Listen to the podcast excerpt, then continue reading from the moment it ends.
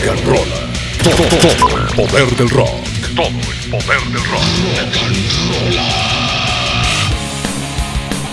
Hola amigos, bienvenidos a una nueva emisión de Rock and Roll. En este día tenemos el especial de Kiss. Estamos muy emocionados porque Kiss nos salvó la vida y un, un recorrido por la historia de este grupo que en lo personal eh, saben que me moviliza mucho. Estoy muy emocionado. Así que vamos con todo, con el rock. Como siempre acá el gran, el gran Miguel Guerrero acompañándome. Buenas. Mi querido Seba, es un placer saludarte, saludarlos a todos ustedes, a toda la audiencia de Rock and Rolla, de Interválica, que nos siguen fielmente eh, durante todas las transmisiones y cada una de las emisiones que hacemos. Es un placer saludarles, mi nombre es Miguel Guerrero.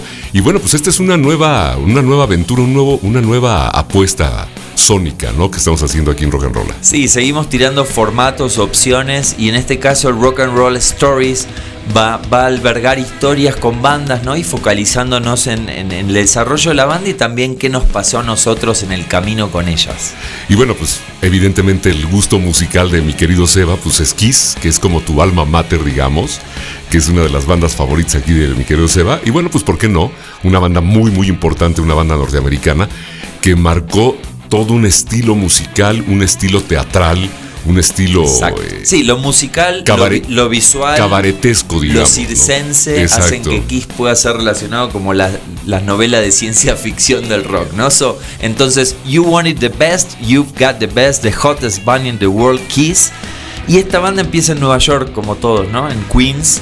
Eh, esto es muy gracioso porque los nombres de ellos, bueno, Paul Stanley se llama Stanley Eisen, uh -huh. Gene Simmons se llama Eugene Klein, Peter Chris, el baterista Peter Criscuola y Paul Freely es el famoso Space Ace. Estos cuatro personajes, cada uno con un eh, el demonio, ¿no? El Space Ace, el Star Child y el Catman hacen que sean como personajes fuera de este mundo y así se presenta aquí. Es algo muy diferente a lo que veíamos en esa época como que retoma Kiss muy parte, una parte de la influencia de Alice Cooper. Totalmente. ¿no? De esa teatralidad. Alice Cooper, otras, este, de sí, otros artistas. Arthur Brown, que era un inglés que escupía Ajá. fuego en los 60s. Okay. Y creo que sí, es una mezcla de Alice Cooper con los Beatles. ¿Por qué? Porque acá son cuatro Alice Coopers y cada uno tiene su personalidad y también cantaba, que esa es una de las diferenciales de Kiss, ¿no? Que cada uno tiene sus canciones o su participación uh -huh. en la composición de la banda. Ya me notas muy emocionado, estuvimos por llorar acá. Bueno, pues señores, bienvenidos a Rock and Roll en estos biopics, digamos, por decirle de alguna manera, estos especiales que estamos haciendo aquí en estas transmisiones. En esta ocasión, haciendo pues el opening de todos estos biopics con Kiss, una Kiss. de las bandas favoritas de, Kiss de, Forever. de, de este programa radiofónico.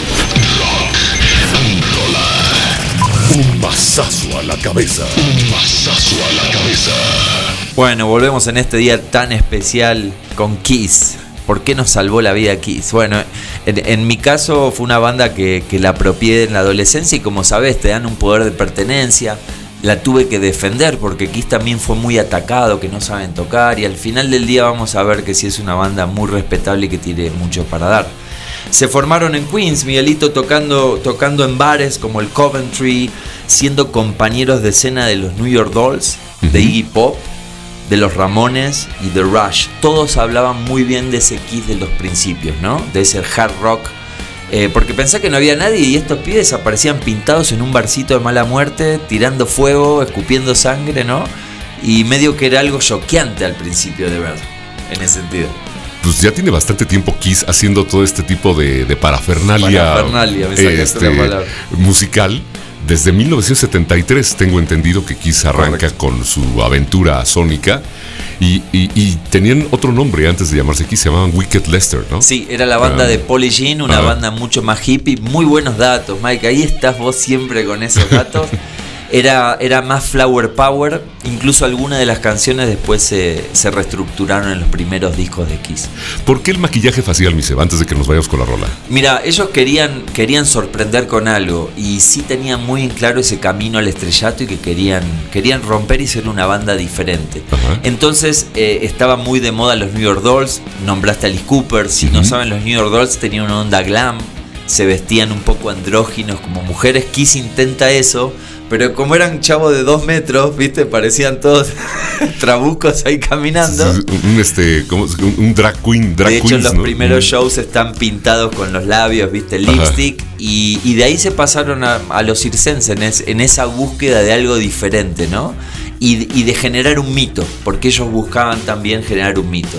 Pero los primeros tres discos fueron muy duros. Ya nos vamos a escuchar algo así, así no hacemos esperar a la gente. Kiss Kiss, Hotter Than Hell y Dress to Kill marcan un camino, pero no explotan masivamente en Estados Unidos. El que sí llega es a Live 1, un disco doble catalogado como los mejores discos de rock de la historia.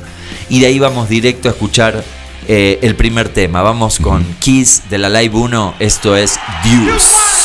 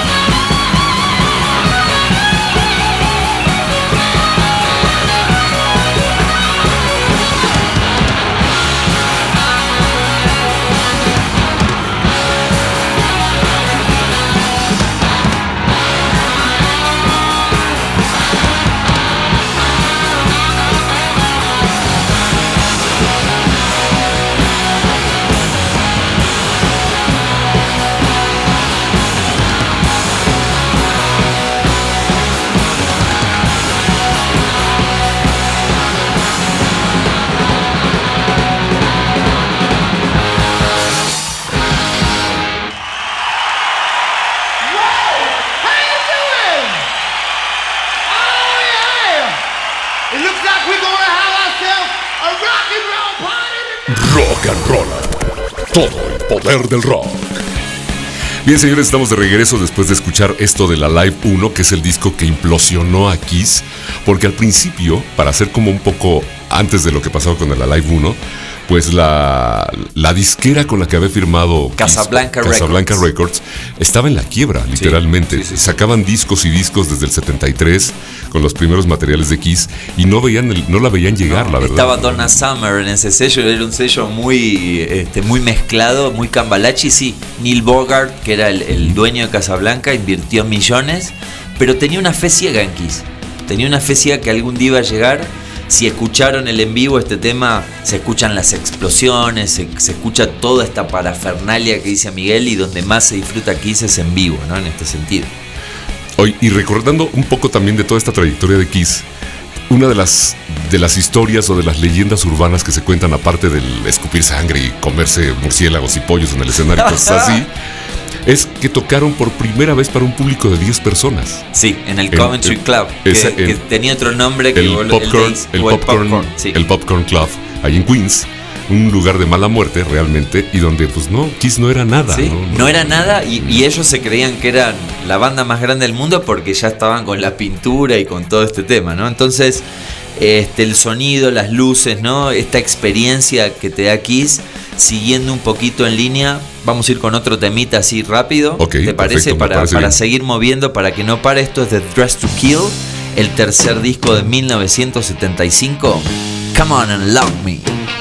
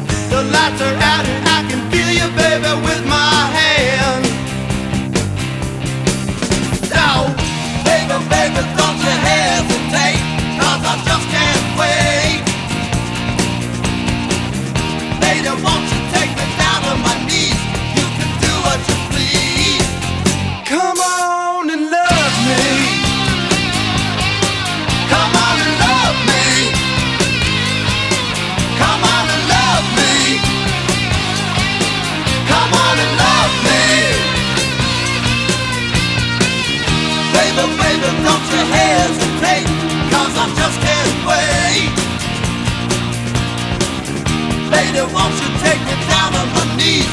You can do what you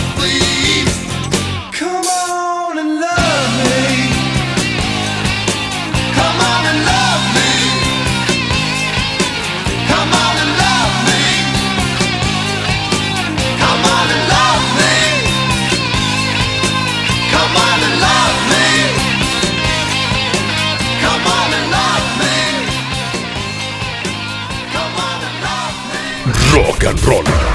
Todo el poder del rock.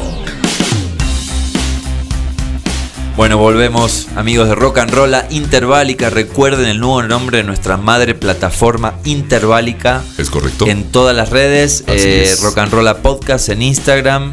Y nos pueden encontrar en todas las plataformas como una pesadilla insoportable. Fíjate que ayer estaba platicando con unos amigos de esta cuestión de las redes sociales y de las plataformas de streaming, así como un paréntesis a, a- a esto del biopic de Kiss, en donde sí es bien importante que nos den me gusta o que nos den el like, Sí. es, es básico, porque no nada más es de, ah, pues ya vi la, vi la publicación de, de estos cuates y, y ya. ¿No? Sí, sí, el like, el retweet, el compartir, El para nosotros es como Es como la vida, ¿no? Es como el, un abrazo virtual. Más allá de eso, es lo que nos da el, el- es como la gasolina de estos programas, Exacto. ¿no? Para que siga creciendo y mayor eh, número de audiencia, audiencia. tengamos para hacer estas cosas. Es, es importantísimo que sí le den like y que lo compartan, ¿no? Si nos hacen ese favor, va a ser maravilloso. ¿no? Insistimos y, y les agradecemos también por todo el feedback. Acabamos de lanzar también los Grammys con el Intervali que nos fue muy bien. Sí, Así que seguimos en este derrotero ya de Kiss este, conocido en Estados Unidos principio y graban Destroyer que es su primer disco más pro, ¿no? Con Bob Ezrin. Exacto. este, y, y en un ambiente mucho más de estudio de grabación, más cuidado, ¿no? y que justamente Bob Ezrin había trabajado con Alice Cooper. De ahí es de donde eh, contratan a Bob Ezrin, este cuate de Casablanca Records. ¿Cómo, cómo se llama? Neil Bogart. Neil Bogart. Lo contrata precisamente para hacerle el disco a Kiss gracias al sonido que logró con Alice Sí, Cooper. que había sacado Schools Out, eh, había sacado I'm 18, o sea, hits con Alice Cooper. Lo que le da es un sonido más producido. Tenemos a Detroit Rock City como el anthem que abre el disco y es una canción que ellos dedican a un joven, a una pareja de fans que se mueren en un accidente. De hecho, la canción empieza con un sonido de autos. Y, y aparece Beth, que es el primer hit radial de Kiss, que era el lado B de Detroit Rock City, pero los DJs empezaron a darle vuelta. Es un lento que canta Peter Criss y Beth fue el hit, digamos, de ese disco, el que lo, lo hace platino, ¿no? Estamos hablando del año 1976. Correcto. Que es- ya tiene bastante tiempo. Y para tener una referencia de lo que pasaba en esa época, la portada de este material la realiza Ken Kelly, que él era el dibujante líder de Conan el Bárbaro. No, mira. Entonces él es el que hace estas ilustraciones para las portadas de Kiss. Lo contratan y él había hecho también portadas para bandas que seguramente conocen todos nuestros seguidores de rock and roll como Rainbow y Wow. Manowar. Sí. No, sí, sí, bandas sí. también importantes de, De aquel hecho, momento. sí, ¿no? y le da la tapa de Destroyer es una de las más conocidas y Kiss ya parece un cómic, ¿no? Ya aparecen Exacto. estos héroes de aventuras que salen del plano real. Y, y otros temas como God of Thunder, que es donde Gene Simmons empieza a escupir sangre en los shows y vuela. Eh, el mismo Do You Love Me, ¿no? Hacen que Destroyer sea uno de, las, de los discos más recordados de Kiss. Yo creo que de los discos importantes, yo creo que esa fue la plataforma para que quise empezar a despegar, Sí, ¿no? sí, sí, sin duda. Sin duda. Destroyer en la gira ya llenan el estadio de Anaheim en California y Ajá. el Roosevelt Stadium de New Jersey, entonces sí empieza a levantar y sé que vas a presentar un tema que te gusta mucho ahorita. Pues es justamente la más clásica de ese material, que es la canción, yo creo que para mí más importante de Kiss. sí, es increíble. Una apertura de shows, ¿no? Exactamente. Un legado que hasta incluso hoy siguen tocando esa Y que es una de las. Yo creo que es la canción de Kiss mejor ubicada en el, el top 100 de Rolling Stone Ok. y de las revistas especializadas de música, como la canción mejor ubicada de Kiss en todo el ranking del rock. Ya la quiere escuchar, De- Mike, Del rock histórico. Por supuesto es Detroit Rock City. Y por supuesto están en rock and roll.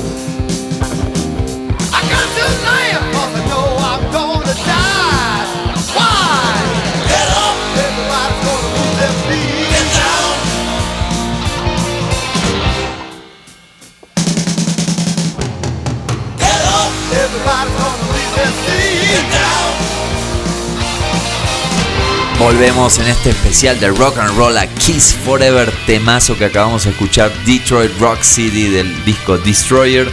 Y como decía Mike, Kiss empieza a ser exitoso. este, sacan Rock and Roll Over, que es el disco que sigue con Eddie Kramer, que es a mi gusto uno de los productores que más entendieron el sonido de Kiss. Eddie Kramer trabajó con los Beatles, trabajó con este, Jimi Hendrix, trabajó con todos y los produce muy bien tanto en Rock and Roll Over como en Love Gun, que es el disco que vamos a presentar ahora.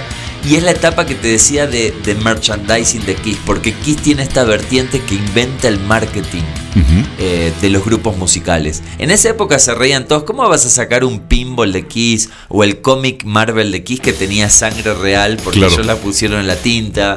Eh, vinos de Kiss, lunchbox de Kiss. Y hoy Pe- todas- personajes animados de Kiss, ¿no? y hay- y- Articulados. exacto, los, los, sí, los muñecos de Kiss fueron muy criticados, pero hoy si te fijas, todas las bandas lo hacen. O Sí. sea, todas las bandas tienen este... En, en esos tiempos, estamos hablando del año 76, 76, seten- 77, estaba en estreno también Star Wars. Exacto. Entonces toda esta mercadotecnia primigenia, digamos, eh, eh, Kiss se agarró de esto, de lo que estaba haciendo Star Wars, y dijo, bueno, nosotros somos una banda también que ya siendo importante, pues vamos a hacer lo mismo. No, seguro. Y al se tener, fueron, ¿no? o sea, la marca Kiss, vos vas a ver a Kiss y ya tenés la marca de Kiss ahí en un cartel gigante, ¿no? Claro. Y los mismos personajes hacían que esto, eh, quiero el muñeco, ¿no? Hoy todos quieren eso porque vale fortuna. Sí, todos sí, los claro, por objetos de supuesto. colección. Entonces viene la gira a Japón. Kiss también este, saca Live 2, que es otro disco que tiene los, los tres, o sea, Destroyer, Rock and Roll Over y Love Gun en vivo.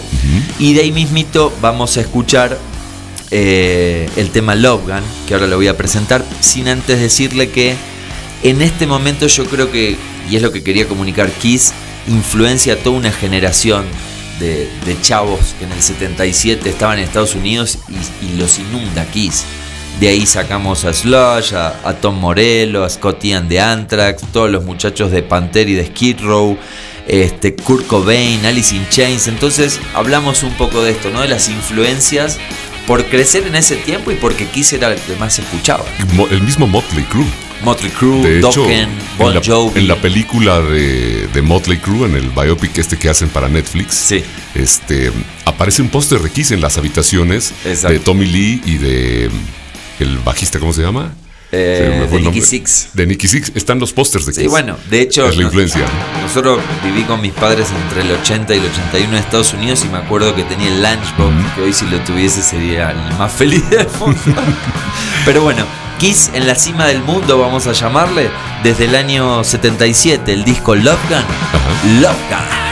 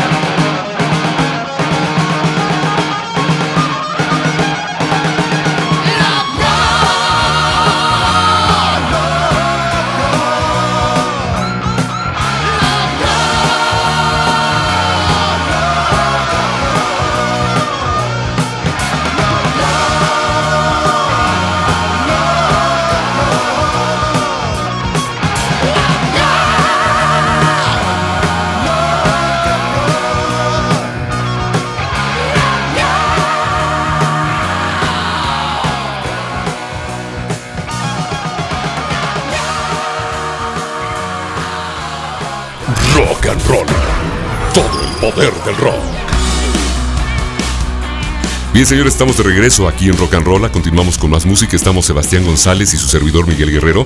En este, en este nueva apuesta eh, de las transmisiones de Rock and Roll, en donde estamos haciendo como breves especiales de, de las bandas importantes. Sí, con un poco de historia. A mí Kiss me pegó por eso, porque cuando era adolescente los descubrí ya tardío, estoy hablando del 93, ya la- el furor de Kiss había pasado. Claro.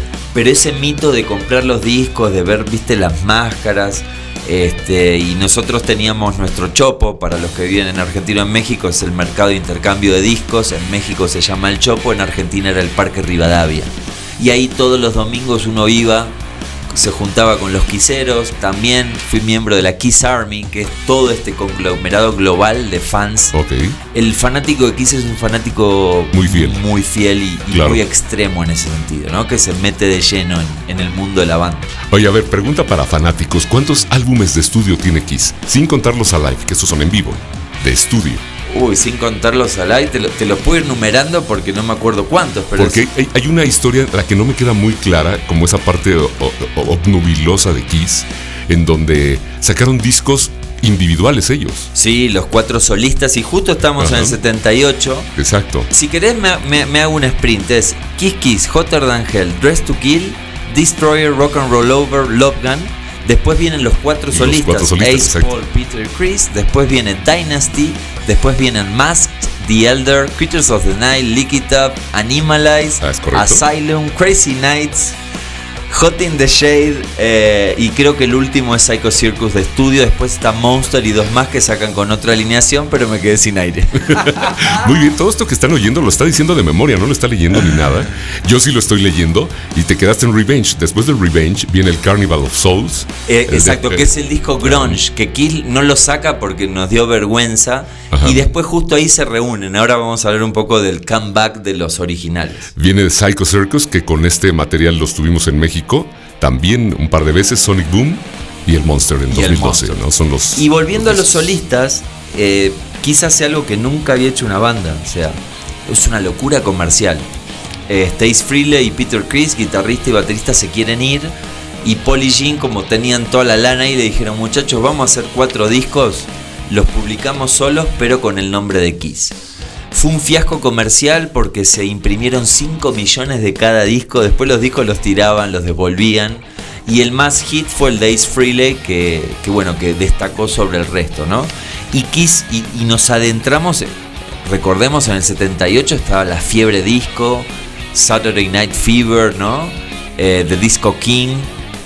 Y lo que tiene Kiss, y que yo lo quiero por eso, es también que son humanos y cometen errores. Y en el Dynasty Mike sale este tema, I Was Made for Loving You, que dejó pasmados a los fanáticos originales de Kiss, que fue un hit mundial y que abre a Kiss a un universo diferente, no lo pone ya en el mainstream. Es que Kiss lo que hizo en ese momento, inteligentemente, la verdad, pues fue una, una aventura que se aventaron, una apuesta interesante, agarrar la música disco y Exacto. fusionarla con el, con el hard rock. Bueno, Paul era un nacido del Studio fo- 54, era De- la, discoteca, Ajá. y él dice que dijo, yo tengo que hacer una canción para enganchar acá, y dicho y hecho. Pero no hizo una canción, hizo todo el Dynasty completo. El Dynasty trae tiene toda esa influencia funk, disco. disco tequera de los 70 Sí, sí, sí, Sure Know Something, muchos arreglos, ¿no? Este, y bueno, ¿y, y qué nos quieres compartir ahí? Pues me dijiste que había un tema de ahí que sonó mucho en México y a mí me llamó mucho la atención. Esta canción, aparte de I Was Made for Loving You, que es una canción que evidentemente no la vamos a brincar porque todo el mundo la. sí, la lo mismo de y Rock la- and Roll Night, ya, la- ya las conocen, chicos. Sí, esa- esas ya vamos a dar la vuelta a otras. Que esta canción también fue muy sonada en México, que hasta te sorprendió, porque en Argentina a lo mejor no sé. No, pero, a mí no personalmente es una canción que me gusta A mí mucho. también me gusta. Sería un deep cut, ¿viste? Los que llaman estos canciones extrañas del disco, ¿no? No, no Eh, los eh, hits. Exactamente. Aquí en estaciones de radio como Radio Capital, como La Pantera 590 en AM, en Stereo Hits, que eran estaciones más nuevas en FM aquí en la Ciudad de México, cuadrante capitalino, la- lanzaban esta canción. Y de ahí dije, güey, qué buena rola. Está de poca madre. Vamos Me a oírla. encanta. Y esto es justamente del Dynasty del 79, una canción maravillosa llamada Charisma. Y que seguramente muchos van a empezar a tararear y a bailar. What is my En donde quiera que se encuentren.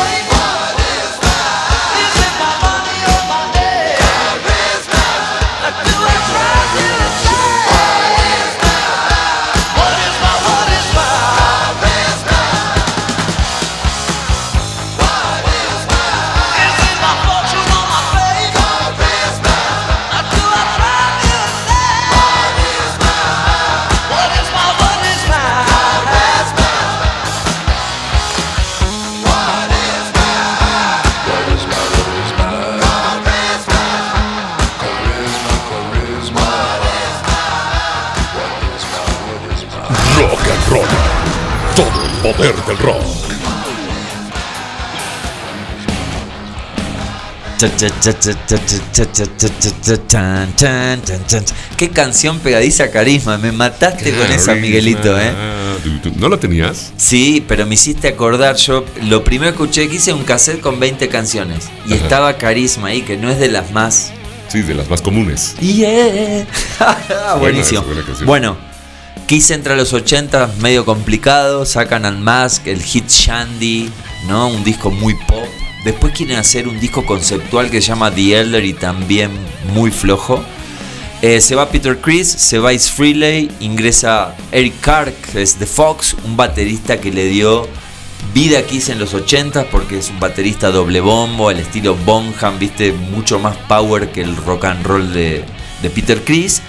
Y empiezan una sucesión de guitarristas que empieza con Vinnie Vincent. Acá entran los solos más largos, ¿viste? Bueno, bueno, bueno, bueno. Y Kiss se va metalizando y entrando en lo que se venía en los 80s, que era el glam. Entonces Kiss tiene que sobrevivir a eso, porque en esa época Kiss era mala palabra. O sea, la gira de Critters tocaron en el Palladium de Nueva York para 5.000 personas después de llenar el Madison Square Garden 5 años seguidos, por ejemplo. Entonces, es una caída, lo- los fanáticos de Kiss estamos resistiendo, eh, escondidos, ¿no? En radios clandestinas, este, tratando de promocionar a Kiss. Sale mucho el tema de los fanzines de Kiss en todo el mundo. Claro, que, que, que sostuvieron a Kiss en los 80s. Entonces, vamos directamente al tema del disco Creatures of the Night, el tema homónimo del año 82. Esto es Kiss Forever.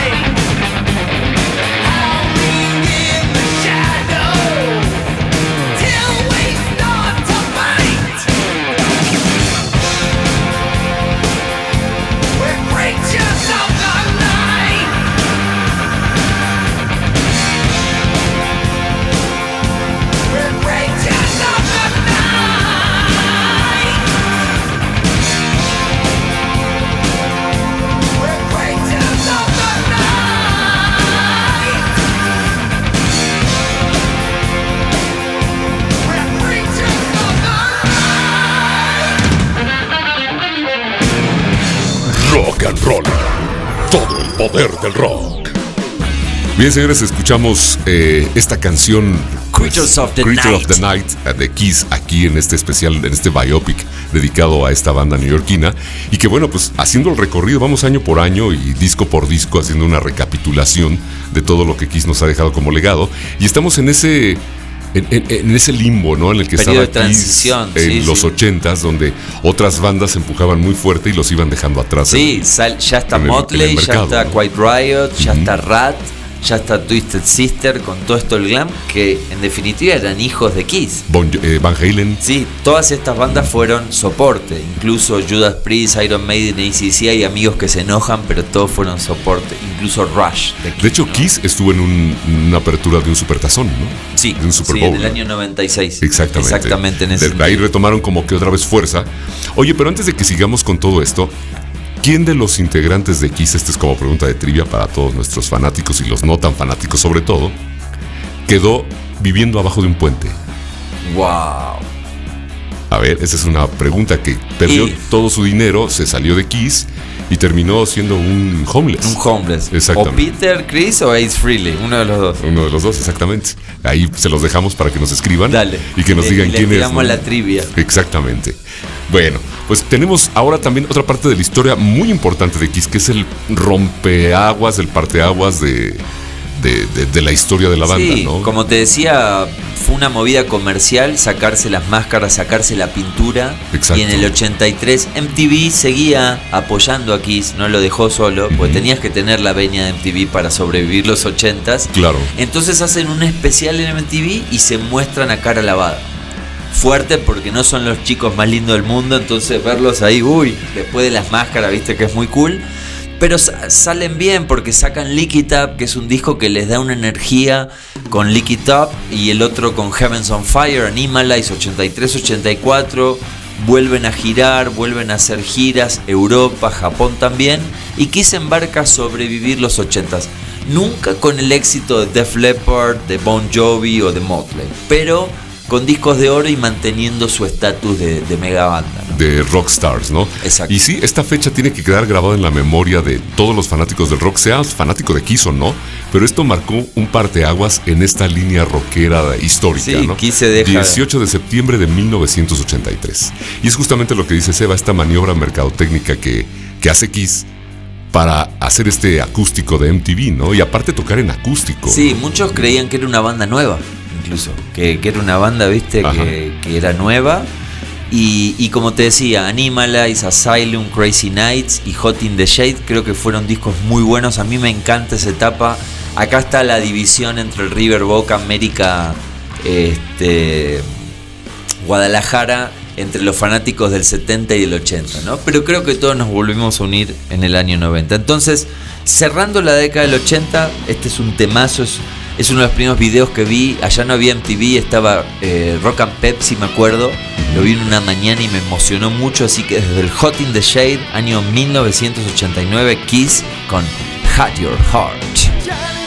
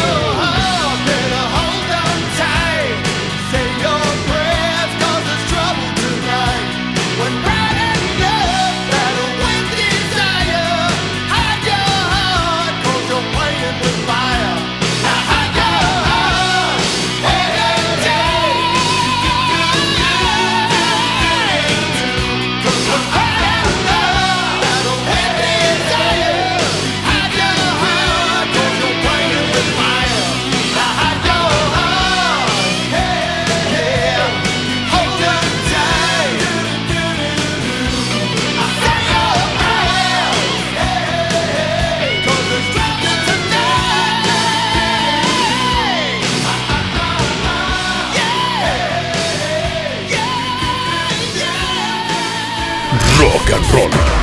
Todo el poder del rock. Rock and Roll está con vos, Kiss está con vos, Miguel y Sebas está con vos. Espero que estén disfrutando este especial. Este, me notarán un poco excitado. Y bueno, Kiss, como les decía, eh, me acompañó en todo momento. Es, es una banda que vi 12 veces en vivo, 12. 11 veces en Argentina y una vez acá en México. Ah, entonces si eres fan. Sí. Podría ser que si eres No, un poco estoy fan. mintiendo, estoy mintiendo. Creo que fueron seis en Argentina y una acá. Este, también vi a los solistas y, y sí, sí, es una banda que, que me vuelve loco. Incluso hoy lo sigo bancando contra capa y espada. ¿Tienes algún tatuaje de Kiss por ahí? No, no tengo, no, no, Nada. no. En su momento me quería hacer la rosita de Paul Stanley, apenas empecé a escuchar y menos mal que no le hice. Pues estaba entre la rosa de Paul Stanley y el Superman de Bon Jovi. Hoy me los querría cortar el brazo. Pero bueno, llegan los noventas. Eh, 90-91 el rock sobrevive, tenemos a Metallica con álbum negro, Guns N' Roses, Esquirro, pero el grunge va asomando ahí el pico. Y antes de toda esta revolución grunge, Kiss vuelve con Revenge. Se muere Eric Carr, el baterista, y viene Eric Singer, que había tocado en Badlands, eh, un gran baterista. Y Kiss saca uno de los discos más heavies y más comprometidos de su carrera, con una muy buena recepción de, su base de fans. Temas como God Gave Rock and Roll to You, Unholy, Take It Off, este, Every Time I Look at You, un lentazo. Así que les recomiendo Revenge del año 92, es un gran disco para saborear. Perfecto. Pues vamos a escuchar algo, ¿no? Vamos a escuchar Este el, primer corte, el Gene Simmons demonio, este, el Gene Simmons malo, la, la etapa oscura, el rock and roll, Death the Revenge, 92, Unholy. was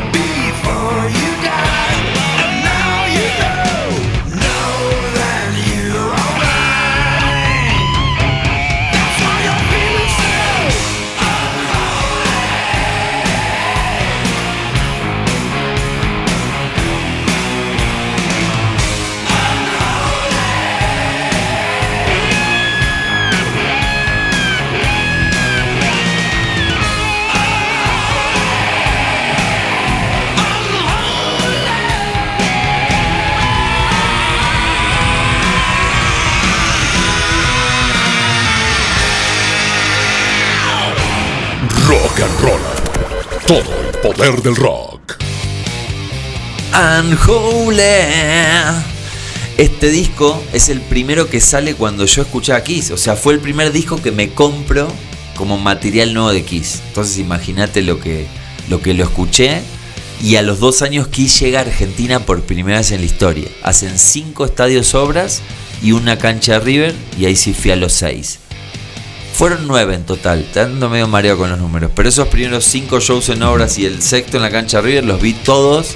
Falté toda la semana a la escuela. Incluso tengo, le pude dar la mano a Paul Stanley en la conferencia de prensa en el Sheraton de Retiro la ciudad de Buenos Aires y tengo una púa del show. Muy bien, que es la que, la que tenemos aquí en el estudio. ahí Es la que Mercado. estamos girando. Entonces, ¿qué pasa? Ahí se genera una movida, se hace el tributo a Kiss, que se llama Kiss My Ass, en el año 96, Ok.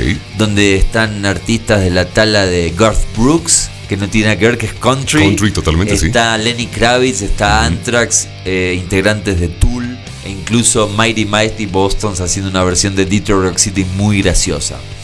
Y de ahí, como decías muy bien, se llega al Unplugged de MTV en Nueva York en el año 96. ¿no? Kiss siempre una banda asociada a MTV y que se anima a hacer el Unplugged con temas muy raros, ¿no? Deep cuts, pero con una sorpresa al final porque vuelven Nate Frehley y Peter Criss a tocar con la banda después de más de este, estamos- 14 años.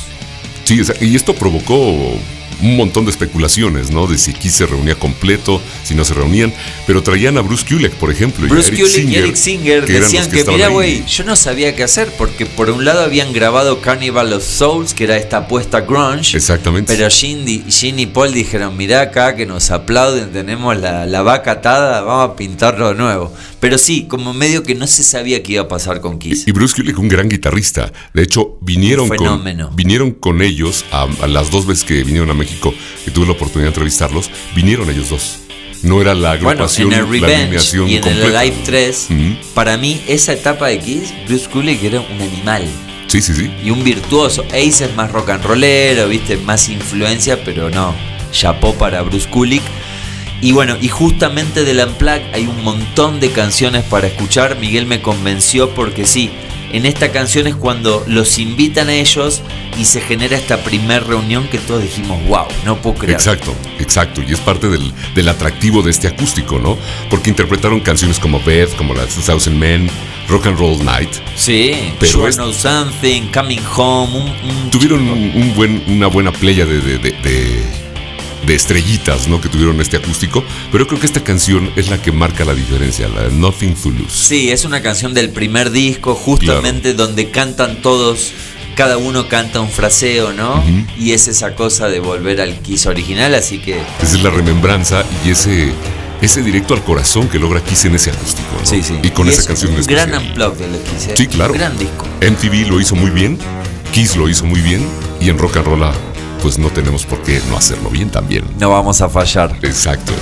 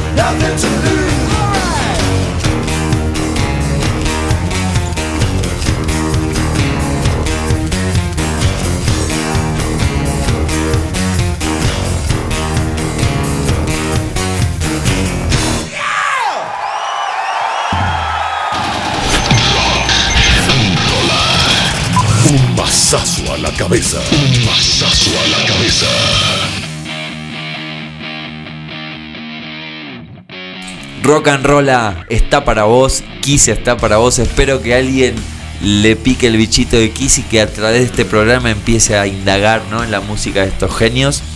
Bueno, vamos llegando al final. Kiss ve la beta de, la reunión y no lo desaprovechan. Eh, hacen una conferencia de prensa en un portaaviones en el Pacífico y anuncian la vuelta de la banda original con la pintura encima. Y estamos hablando ya del Psycho Circus, ¿no? No, eso es un poquito antes. Psycho Circus es 98, esto es 96. Termina el Unplugged y ellos anuncian el retorno, la, La- gira de reunión. de reunión, la reunión, Sin un disco nuevo, llenan el Madison Square Garden, recitales en todo el mundo, Australia, Japón, toda Europa, estadios en toda América. La rompen con eso, ¿no? Incluso tocan en el puente de Brooklyn un fin de año para un show especial de MTV.